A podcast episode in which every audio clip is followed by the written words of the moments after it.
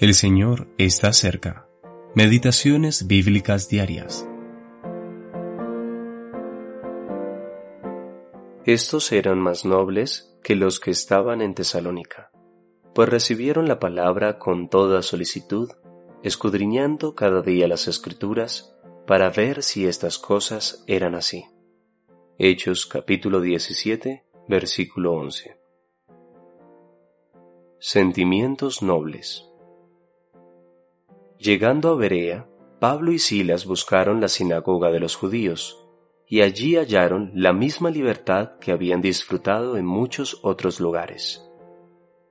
El hecho es que las sinagogas judías del primer siglo eran mucho más receptivas que muchas iglesias cristianas en la actualidad.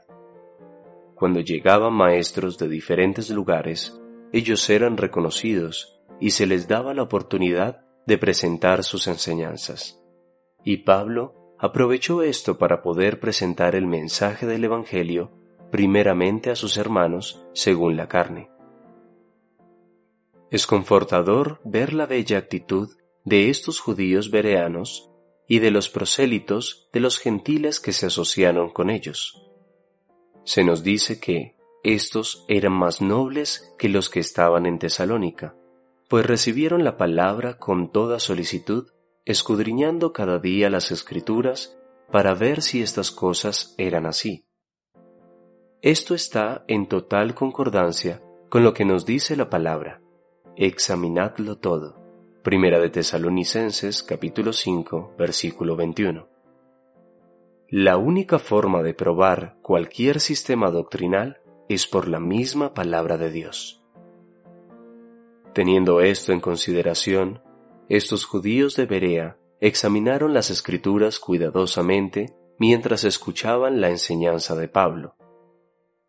Uno puede imaginárselos sentados en la sinagoga con los rollos sagrados en sus manos, inclinados hacia adelante, escuchando atentamente, y sus rostros frecuentemente expresando sorpresa y admiración, mirándose unos a otros ante las maravillosas palabras que les eran dichas. Desenrollando los grandes pergaminos, ellos buscaban un pasaje tras otro, comparando la escritura con la escritura, hasta que finalmente se convencieron de que lo que Pablo proclamaba era la verdad. Entonces se pusieron definitivamente del lado de Cristo, recibiendo el mensaje con fe y reconociendo al Señor Jesús como el enviado de Dios. Ante esto, no nos sorprende lo que leemos en el versículo 12. Así que creyeron muchos de ellos.